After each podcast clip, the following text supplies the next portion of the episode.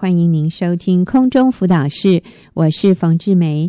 今天我请到了一位姐妹 Grace 来跟我们讲她的生命故事。那她要跟我们分享的主题是崭新的路。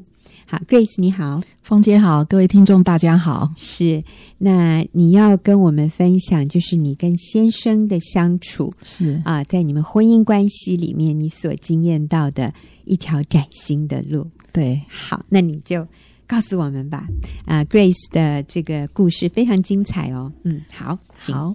那我是在二十岁的那一年认识我的先生，嗯，他是一位体贴、细心又幽默的人。交往多年后，我们就结婚了。嗯，婚前我知道他会喝一点酒，但婚后由于他工作不顺，先生的心情就越来越低沉。就这样，他借酒浇愁的时间就越来越多了。他说：“我可以不吃饭，但不能不喝酒。”每次他只要一拿起酒瓶，就会一瓶接着一瓶，一直喝到不省人事为止。我虽然同情他的处境，但是自己的心情也随着他今天是否喝酒而时好时坏。我总是在他进家门时，眼睛盯着他手上有没有带酒瓶，或是到处查看他把酒瓶藏在哪里。如果发现了酒瓶，我的心情就会变得很差，说话的口气也会变得很不耐烦。渐渐的，我们仅存的一点爱也就没有了。嗯，最后我就天真的认为离家也许是一个可以刺激先生改变的好方法。于是，在二零零七年年底，我离家了。嗯，好，Grace，你可不可以告诉我们，你离家的时候，你们那时候结婚几年呢？呃，大概六年。哦，结婚六年。对，所以你觉得你已经忍耐他忍耐六年了？是，每天。就是这样喝酒，所以他很明显的就是有酗酒的问题。嗯，好，刚开始没有，到后来才慢慢的。哦，那你在这里说是因为他在工作上面不顺利，是工作上有压力，他就用喝酒来排解心情。对，那你你你讲了一句很有趣的话哈，你说。我天真的认为离家也许是一个可以刺激先生改变的好方法。是，哎，你说你很天真，所以其实没有哈，没有。我的就是说离家一点都没有刺激他改变，对他还是一样。是，对。好，所以很多人在遇到配偶有一些问题的时候，你觉得你已经对他忍无可忍，嗯，所以你现在想用一点激烈的手段，嗯，来看他会不会逼他改变。对，那各位，我要跟你说。这个百分之九十九点九的情况下是没有用的，没错，或者百分之百的情况下是没有用的，嗯、呃，因为他只会更挫折。对，嗯，所以啊、呃，不要想用离婚来威胁对方改变，不要想用呃不理他、冷战或者离家出走，啊、嗯呃，用这样的方式来逼对方就范，嗯，呃，其实只会让关系更恶化。会让情况更糟糕，对方有的时候更自暴自弃。其实不是对丈夫这样子哦，不是对配偶是有这样的一个真理在里面。其实对小孩也一样，有的父母会觉得，哇，他这样子，我就要用更激烈一点的手段。呃，其实这都是人的方法，这个有的时候是把事情搞得更糟。好。那 Grace，你跟我们说，你离家出走以后，后来呢？哦，我离家大概半年，完全没有接到先生一通电话。哦、嗯，那心中就浮起离婚的念头。嗯，有一次呢，我参加了教会的特会。嗯，那时上帝透过师母在台上的祷告，嗯，就对会众说：“不可离婚。若是你有离婚的念头，请站起来领受上帝的祝福。”嗯，我心想，对，师母说的就是我。但是我才不要站起来领受呢。嗯，师母说太丢脸了，是不是？师母说你不站起来没关系，但是神说不可离婚。嗯，那当时的我感到十分的震撼，嗯，这使我暂时打消离婚的念头。可是我却不知道怎么样修复自己的婚姻。哇，感谢主，透过师母的一句话，至少让你先暂时踩踩刹车了啊。哦，好，可是重点是要怎么去。修复还是不知道，对、嗯，结果呢？一直到二零一一年，朋友介绍我去上学员传道会的婚姻班课程，才让我有了恢复婚姻的动力。所以二零一一年，那你那时候就已经离家四年了？嗯，算三年多，三年多，哇，也蛮长的耶。是你先生没有把你休了，哇，他对你很有恩典啊。对，OK，哎，所以你们这三年多都没有联络吗？非常少。偶尔会打电话。啊、哦，是，但是打电话常常也是呃不欢而散。嗯哼，对，继续指责对方这样。对，啊，是，所以这个没有找到对的方法，其实。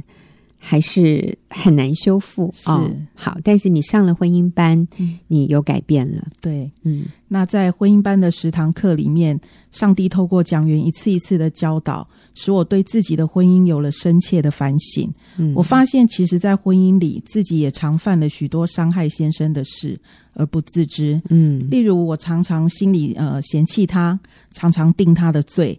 不敬重、不顺服他，嗯，甚至完全忽略他的需要，嗯，甚至我们之间的亲密关系更是刻意的逃避。嗯，那除此之外呢？上了婚姻班后，我才知道神对婚姻有说明书和保证书。这让我有了极大的盼望。原来只要和神合作，没有不能复合的婚姻。嗯，所以上完这十堂课之后，我就拎着包包回家了。哇，感谢主哈！你说神对婚姻有说明书和保证书哈，这这句话应该是李哥说的。对，好，我要说 Grace 来上的这个学员传道会的婚姻班的课程，就是我跟我先生我们两个人啊、呃、教的这个课哈。那我们在里面提到。啊、呃，其实上帝对婚姻是有说明书的，它是有蓝图的哈。那也有保证书啊，只要跟神合作。所以感谢主，Grace，你就这么样的单纯，愿意顺服神，就拎着包包回家了。嗯，嗯，那我们期待有好消息。回家以后怎么样？回家之后，我第一个要面对的挑战是先生酒驾的问题。哦，那有一次先生说好晚上他要回来吃饭，嗯、我预备好了材料。想要煮一顿热腾腾的晚餐，等他回来一起共享。嗯，可是我左等右等，却一直不见他的踪影，只好打电话找先生。没想到电话那一头的他正在一边喝酒，一边和厂商谈事情，完全没有要回家吃饭的意思。我只好失望的挂下电话。那时的我心情坏透了，嗯，心想过去的他已经不止一次因酒驾被警察取缔，万一这一次喝了酒又骑车回来。途中再被警察抓到该怎么办？于是我就立刻赶过去要载他回家，但他不肯，我只好偷偷把他的摩托车牵走，嗯，放在一个他找不到的地方，这样就可以避免他酒后骑车了。嗯，但这个自以为聪明的举动更引发他的愤怒，他气得走路回公司休息。而我只好默默的又把车牵回公司，然后自己回家。嗯，那回家的路上，圣灵提醒我，可以为他做些什么呢？我心想，我都做成这样了，难道还不够吗？嗯，但神回应我，他是我所爱的，你愿意为我的缘故多做一些吗？是的，我想到我可以把预备好的食材煮好，装便当给他吃。嗯，另外，我也可以再预备一套干净的衣服给先生。请同事交给他，因为当天晚上下着雨，他走回公司，其实全身已经湿透了。那天夜里，我回家煮好饭，装成便当，预备好一套干净的衣服送去公司。嗯，这样来回要一个小时。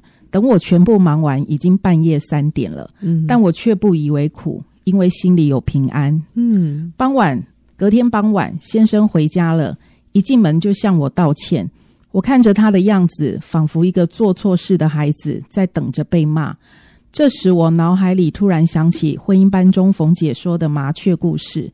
故事是说，一个做错事的人，他得罪呃，他在得罪人的面前，好像一只握在手中的麻雀一样，任人宰割。你可以选择放他一条生路，或是把他捏死。那时的他真的好像那只被握在手掌心、无力逃脱的麻雀一样，等着我的处置。嗯，终究我决定放手，原谅他的错。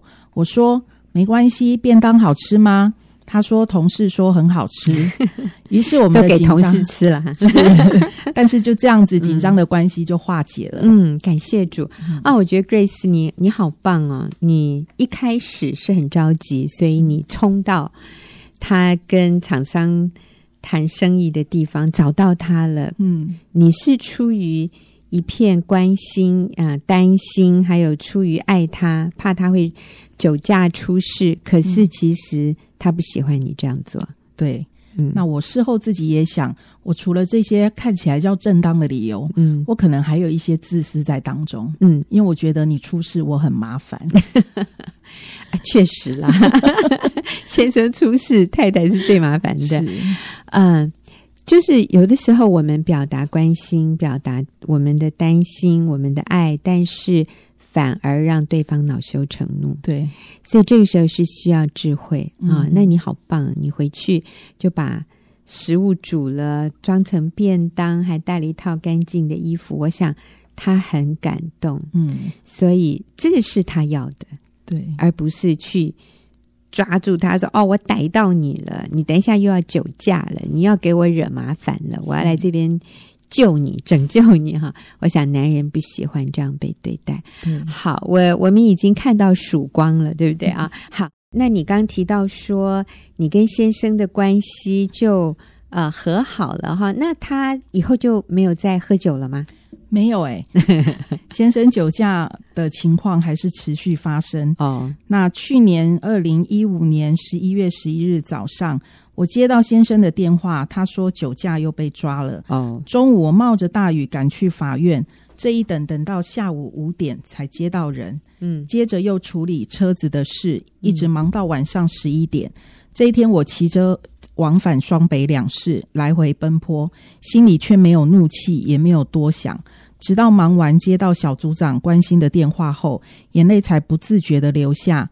隔天要去小组的路上，我想要去小组聚会吗？要说吗？每次都分享酒驾的事情，到底还要多久啊？其实我心里很清楚，当然要去小组啊，嗯，因为小组中有真理的分享，以及有姐妹们接纳、鼓励与陪伴，是我能够按照圣经真理持续做对的事的原动力。好，所以 Grace，你在这里提到说，你在小组里面分享，经常都是在讲先生喝酒，然后你对于他酒驾的担心。是。好，所以有的时候讲多了，自己都。自己都觉得好累哦，对，自己都觉得怎么我一直在重复相同的问题哈，自己都有一点厌倦了，是。一直一直讲相同的问题。那但是你决定还是要去小组，嗯，因为只有在小组里面，你会听到别人对，就是在你这样的一个情况下，那真理是什么？我们要怎么样继续做对的事？好，所以我想你做了一个很正确的决定。那我也在这里鼓励大家哈，有的时候你觉得。哇！我一直在好像在原原地踏步，诶，相同的问题一直在重复，我自己都很不想再听自己讲这些事情了哈。但是啊、呃，我真的鼓励你不要停止聚会，还是去吧。你去，你就会得到动力，你就会被更新啊。去主日，去教会的小组，去参加基督徒的这些活动或者讲习。都会给我们带来新的力量，所以，啊、呃，持续做对的事。好，嗯、继续呀。先生当时工作压力极大，我继续忙着他陪呃陪着他忙工程，嗯、直到年底十二月三十日下午接到电话，他又酒驾被抓了。哦，第二次是我先问他，你还好吗？现在情形如何？挂了电话之后，我传了一封简讯给先生，告诉他说：“我和你一样心情不好，但是不管如何，我会陪着你，一样爱你的。”嗯。然而这次的酒驾已进入法律程序，等候判决的日子总是特别难熬。有天晚上，先生告诉我，如果不得一颗罚金要被关的话，他已经想好要带圣经进去读。嗯。但如果可以罚款，他决定要去念神学院。我听他这样说，心里好感动。我知道不论结果如何，我先生已经不再一样了。嗯。那四月十九号陪着先生去法庭报道，出发前我告诉先生，小组姐妹们也有一起带导，请他放心。他说：“不管结果如何，请我转达感谢之意。当法院裁判结果是得一颗罚金！在处理罚金的空档，我将姐妹们传的代导信给先生看，突然发现先生在偷偷拭泪，嗯、再回头一看，他已经拿起手机自己回复感谢文。我用眼角偷瞄到他的手机。哇，怎么写这么多？还边写边擦泪。嗯，我知道神再次使用这这事件，为的是要赢回先生的心。更令人感动的是，从那一天回来到现在，先生没有再买酒喝了。感谢主！哦，我也在擦眼泪。在最近的一次旅行当中，有一天晚上，先生竟对着我说：“你好美哦！”我害羞的回应：“谢谢，哪里美？”他回答：“自然美，嗯，因为跟你在一起轻松自在，所以很美。”哇，这真是结婚以来他对我最大的赞美了。哇，能够想象诶，他平常应该是很木讷的，不太讲这种甜言蜜语的人哈。是，不过 Grace 真的很美，我要跟听众朋友讲，Grace 真的非常美的。OK，所以他先生并没有在呃讲这个夸大之词哈。好，感谢主，嗯。来继续，圣经上有一句话说：“神为爱他的人所预备的是眼睛未曾看见，耳朵未曾听见，人心也未曾想到的。”我真实经验到，按照圣经真理所经营的婚姻，真能走出一条崭新的路。是，那我也要再回溯一下哈。刚才 Grace 讲到，你是二零一一年、二零零七年离家出走，是二零一一年。啊，明白真理就回家了。对，那是到二零一六年，嗯，到今年五年后，是你看到这一个美好的果子啊。嗯，所以，我们真的看到经营婚姻不是速成的，对，不是说哦，我已经上了婚姻的课了，我现在知道该怎么做了，我已经有敬重顺服了。哎，怎么他都没改变？啊，两个月了，他都没改变；两年了，他都没改变。那 Grace 在这里是五年，嗯，哈，啊，有的人是十年、二十年。对，嗯，我们需要在神面前坚持、持续做对的事，而不是说，哎，我已经做了那么久了，我已经做了四年了都没有用，哎，我白回来了，我白对你好了，我白改变了。各位，这个。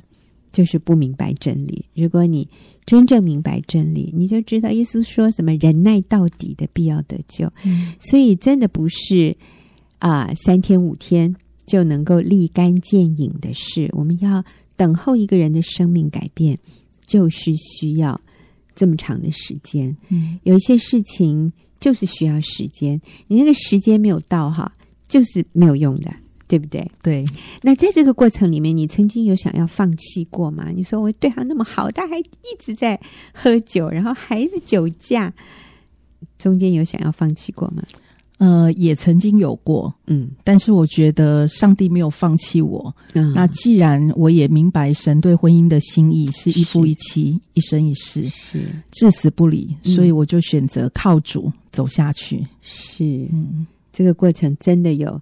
走不下去的时候，其实哈，我们大概还有两分钟，我跟各位分享一下我最近的一个一个一个体认啊，就是嗯，因为我的血糖哈，就是有一点点偏高，但是还没有到说要吃药的这个程度，所以我就说，那我就靠运动吧，嗯，我就就我就每天都需要运动，然后我。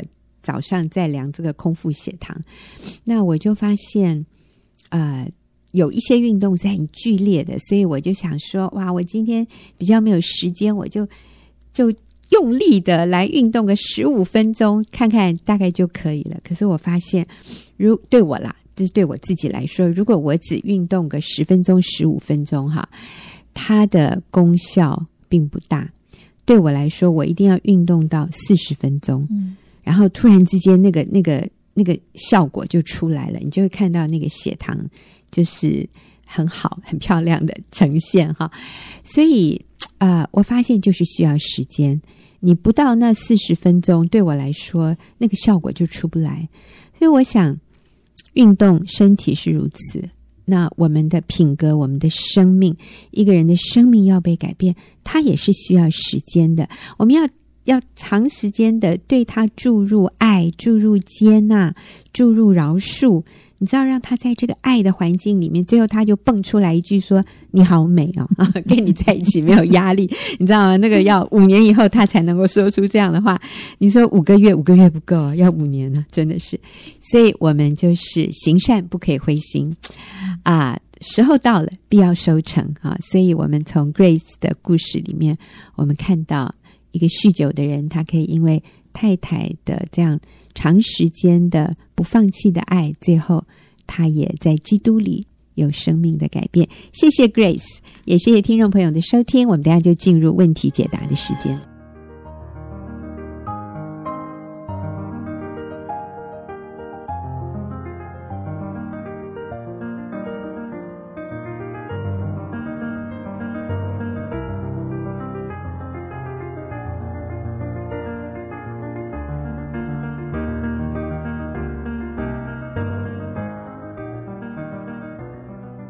友，您现在所收听的是空中辅导室。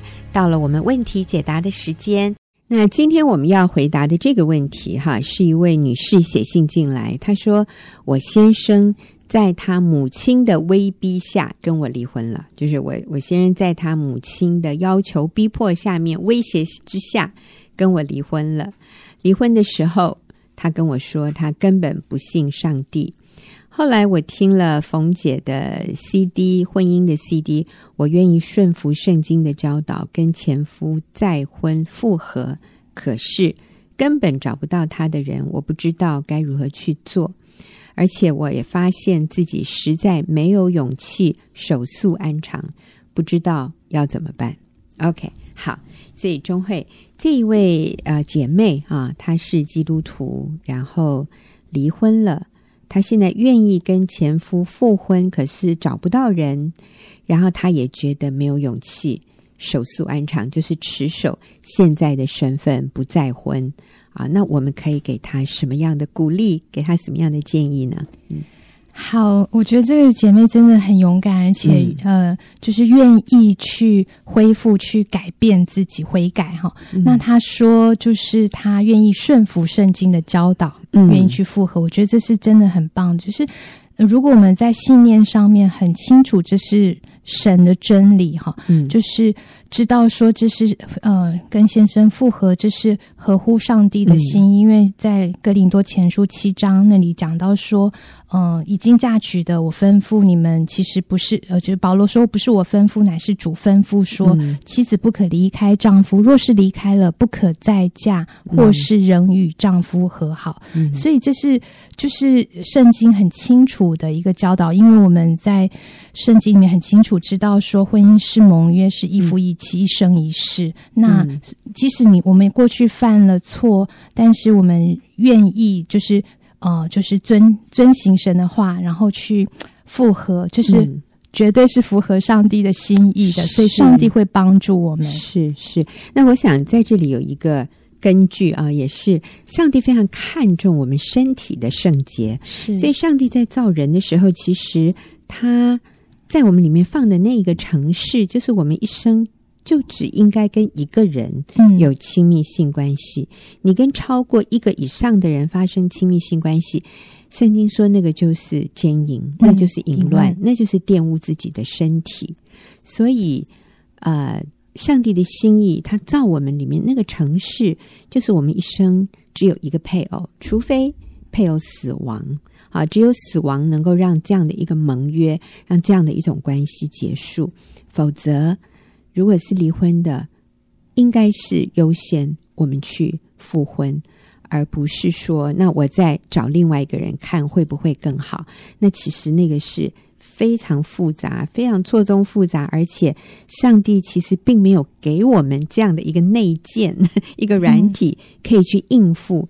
这种复杂的人际关系啊，身体跟不同的人上床，嗯，你知道那个最后是带来非常纠结的问题，内在的问题。嗯，所以啊，对，我们先说，姐妹你好棒，你听到了圣经这样的教导，你愿意顺服，你愿意去做，但是你发现有些实际上的困难，是，对，是，所以我觉得那个。呃，他知道真理，然后坚持真理。嗯、其实我觉得有一点就是说，我们相信上帝是帮助我们的，所以你要坚定下去。嗯、呃，然后。呃，不要听，呃，就是有很多的众说纷纭，或者是环境会告诉我们什么的时候，其实不要再像之前，好像就是，哎，先生威逼，呃，先生威逼啊，或是婆婆有反对啊，这样子，你就可能妥协了。那我们如果我们站在真理上面，如果信念坚定的话，你继续的朝这个方向去努力。然后，如果有遇到。困难或是问题的时候，我想有一点就是祷告神来帮助我们。呃，我记得有一个姐妹说，她说她相信神多少，她就知道说她可以向神支取的力量就有多少。嗯，那个，嗯嗯，然后她这样子祷告之后呢，其实上帝真的就帮她开路了。嗯，就是呃，我我我遇到一个姐妹，那她。也是，就是本来不很却步，就是也不知道刚该怎么去跟先生复合。嗯，但是诶，奇妙的就是上帝在环境当中就开路了，嗯，然后让他可以跟先生有一些接触的机会。所以我觉得可以跟神来祷告，嗯，因为这是合乎上帝心意的。是，就是求主带领你，让你可以找到先生，对，嗯，找到前夫啊。是有可能的，呃，我听过我先生他讲了一个弟兄的例子，就是那个弟兄，呃，以前在一个工作上面得罪了他的老板，其实他是偷了公司的东西，这样子。嗯、那后来他离职，离职以后啊、呃，信主了，还是什么时候信主，我不是很确定。反正后来圣灵就提醒他说，你需要去补偿，你需要去跟你的那个老板道歉。所以他就说：“可是那个公司早就已经没了哈，我离职以后，那个公司也也结束了，我根本找不到我以前的老板，不晓得到哪里去去找他。嗯，就李哥就跟他说：‘那你祷告，求主给你机会。’结果他就真的很单纯的就为这件事情祷告。他说：‘主啊，我是真诚的愿意去道歉，去做补偿。那你给我机会。’他说有一次。”他在高速公路休息站 停车，要要进去啊、呃，关了车门，再往前走两步，哎，不是以前那个老板就从他面前走过，哎，这是上帝给他的机会，所以他就鼓起勇气，主动的去跟那个老板打招呼，然后就立刻道歉，然后表示他愿意补偿。结果那个老板说：“哇，年轻人，你这么诚实。”不用补偿了啦，不过你信的这个信仰很好，这样子，所以我相信，如果我们有心，上帝会开路。是，然后呃，我觉得呃，神会为我们开路，那我们也是跟着神的脚步，这样。嗯、呃，如果遇到了先生，再次可以有机会有一些接触的时候，有一个很重要的点，就是我们确定他是不是有再婚，嗯、这样子，嗯。对，我觉得这个确定再婚是什么原因呢？是因为说我们可以是不是可以继续做这个复合的动作？这样，那嗯，有有些姐妹她们就是诶写 email 啊，或是说直接问先生说你有没有再婚？这样，那他。嗯、呃，回答没有再婚，但是可能有在考虑。嗯、那这个姐妹就非常的很欣喜若狂，她说没有关系，只要你还没有再婚，我就有机会。嗯，然后我就愿意不放弃的把你追回来。哦，嗯，好谦卑才做得到。嗯，是，我觉得这是因为她有看到上帝的开路，然后她自己愿意跟随这个脚步，这样。但是首先还是要确定对方有没有再婚。如果再婚的话。嗯嗯，我们就手速安常，可能我们就不能再破坏这个新成立的这个约定、的盟约，嗯，嗯，婚姻的约是，所以要复合就是要尽早啊，真的不要等到对方已经跟别人又进入一个新的婚姻关系，那那个真的就是没有机会了。是，嗯、而且就是要把握住那个时机，对，对，真的就是嗯。嗯、我我也是在举那个姐妹的例子哦。她就是说，每一次她先生是跟呃来接孩子的时候，她之前就是很就是冷冰冰的跟他说再见。嗯、但是他知道这个复婚的道理的时候，他要努力去挽回先生的时候，他就改变他自己，嗯、然后他就笑眯眯的，嗯、然后呢，尽量的就是把握可以跟先生接触的机会，这样子。然后如果是孩子送上车，他也跟着跳上车子，是啊，就是要放下面子啦。对，这是非常需要谦卑。然后，嗯、呃，我觉得他呃，谦卑自己一个最主要的一个因素是，他能够看到说，其实过去他他在婚姻里面的问题，嗯，然后他有做了一个祷告，就是那个饶恕。嗯、其实我觉得，好像其实离婚是一个很大的创伤，就像我们身体上有那个伤口，嗯，那你要怎么使那个伤口复合？嗯，愿嗯，那个那个复原哈，能够、嗯、能够重新的恢复得意志，其实就是要做清理伤口的动作。哦、那其实最重要就是要饶恕。嗯，对，你清理伤口其实很痛啊，是所以其实要我们真心的饶恕对方，嗯、或者请求饶恕。我觉得还有更困难的是请对方原谅我们，那是需要好深好。好，要要有决心啊，来面对自己的问题，嗯，来承认说我也有错，虽然你也有错，但是我的错我需要负责，我需要承认，嗯、我需要真诚的为我的错来道歉，是、嗯、不再仅仅，也是不仅仅的抓住对方的错，就是。就放手，愿意饶恕对方是好，所以我们刚才给这位姐妹的建议就是：我们先祷告，求主开路，然后确定对方有没有再婚哈，没有再婚，我们才可以着手复合的动作。然后下面就是啊，学习饶恕，还有请求饶恕。来，钟慧，你继续还有一些很宝贵的建议。嗯、是刚刚有呃，我们有提到的建议是那个学习饶恕跟请求饶恕，嗯、就像是双伤口的清创手术哈。嗯、我觉得真的很重要。然后，其实那个饶恕不是只是嘴巴里面的饶恕，嗯、其实是七十个七次的饶恕哈。嗯，那有一个姐妹她说，诶，她发现说，她虽然说饶恕先生，可是心里好像觉得对先生没有爱。嗯，然后他自己被光照以后，才发现说，那个饶恕是你真正饶恕之后，你就会呃祈求。一个就是新鲜的一个更新的爱在他的里面，嗯、然后呃，他学习到说完全的饶恕是，即便先生没有回应，嗯、但是他还是愿意付出。嗯，那这个是就是饶恕的进阶版，这样。嗯，那另外一个方面就是呃，他要请求先生饶恕的这个部分，他就写了一封信给先生。那我觉得这封信真的是非常的。感人，我觉得也可以给这个姐妹求问的这个姐妹做参考。她说：“她说我加入了学员小组，那我受了很多的真理的教导，然后更深的明白神对家庭的心意。我看到自己在婚姻当中的骄傲跟任性，过去。”凡事都要你听我的，要你按着我的蓝图行事。你曾经提醒过我，我非但不知反省，反而一直控诉定罪你。我从来没有用心体贴你的需要，我犯了没有敬重顺服丈夫的错，向很多人控诉你的罪行，甚至用激烈的言语和手段伤害了你和我们的婚姻。我对你那时，我对你充满了苦毒跟恼恨，呃，愁苦的心遮蔽了我的眼，没有看到你的美好，竟不知道好好的珍惜你。我知道我错了，请你原谅我。我做了这辈子最愚昧和错误的决定，我轻易放弃了对婚姻一一夫一妻、一生一世。至死不离的盟约，我何等愿意用一切来挽回你，挽回我们的婚姻。我希望你给我机会，嗯、我会好好加油。我觉得这一封信真的是，嗯、就是请求他，他真的非常谦卑，请求先生的饶恕。嗯嗯嗯嗯。呃，据我所知，呃，钟慧你读的这封道歉的信。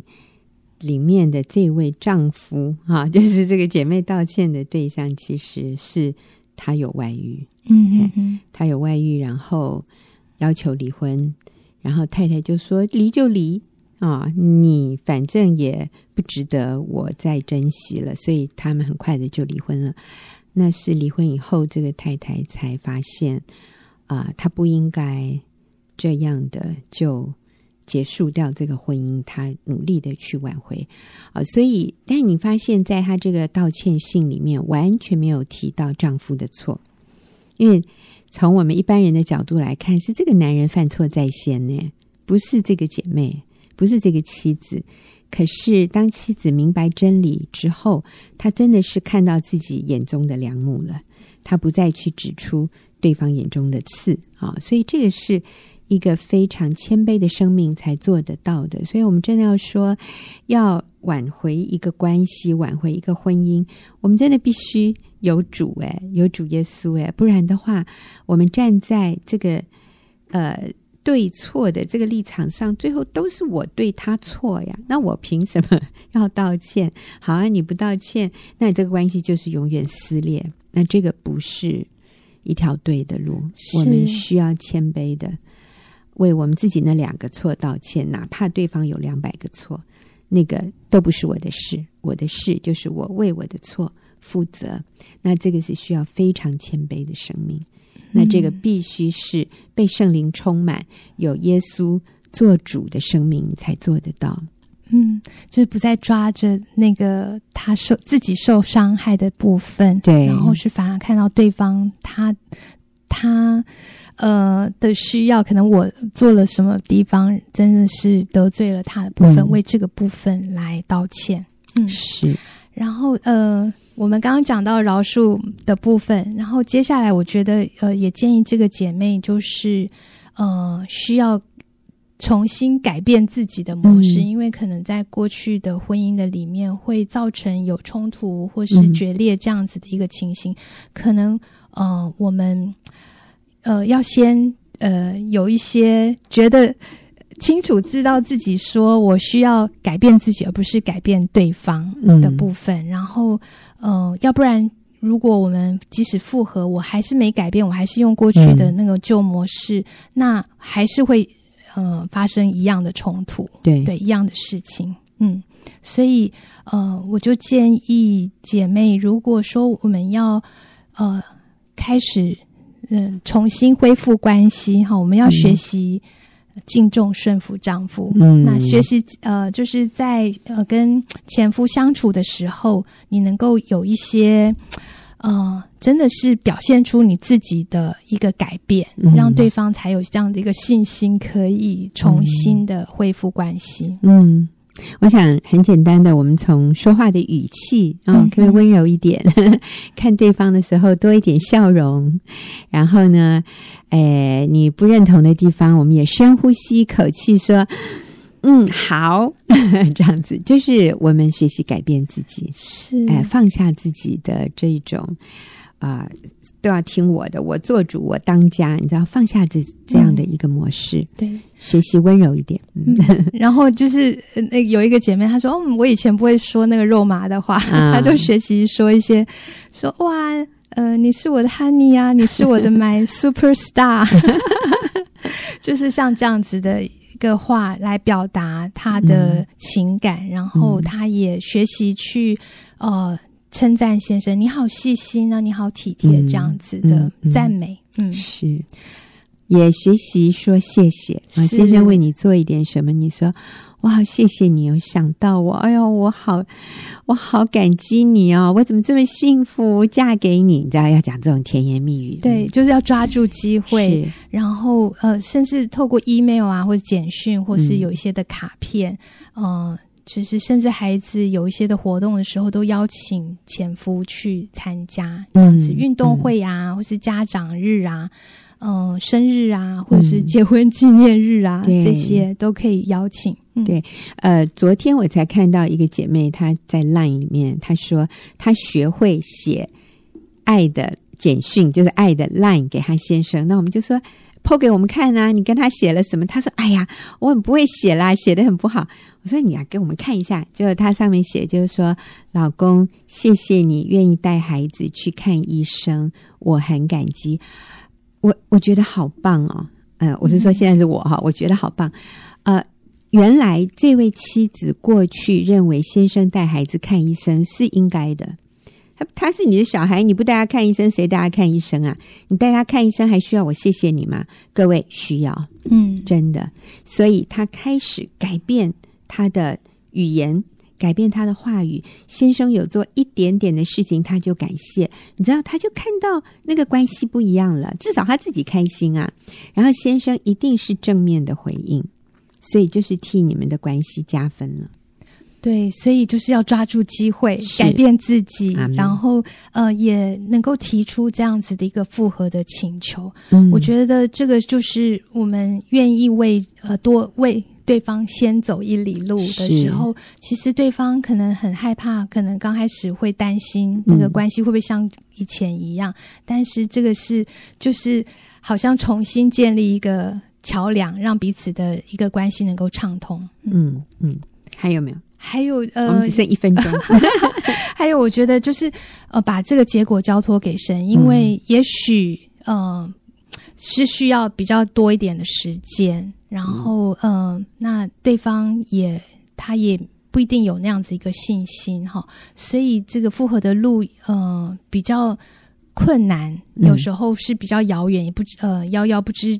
那个什么时候可以达成？嗯、但是就是依靠神，嗯、呃，我相信我们我们的前面的道路是在上帝的手中。那单单相信神是信实，神是慈爱的，嗯，神必定会来帮助你，嗯，嗯，所以我们可以很有盼望的走这条路。好，真的非常谢谢钟慧，也谢谢听众朋友的收听，我们下个礼拜。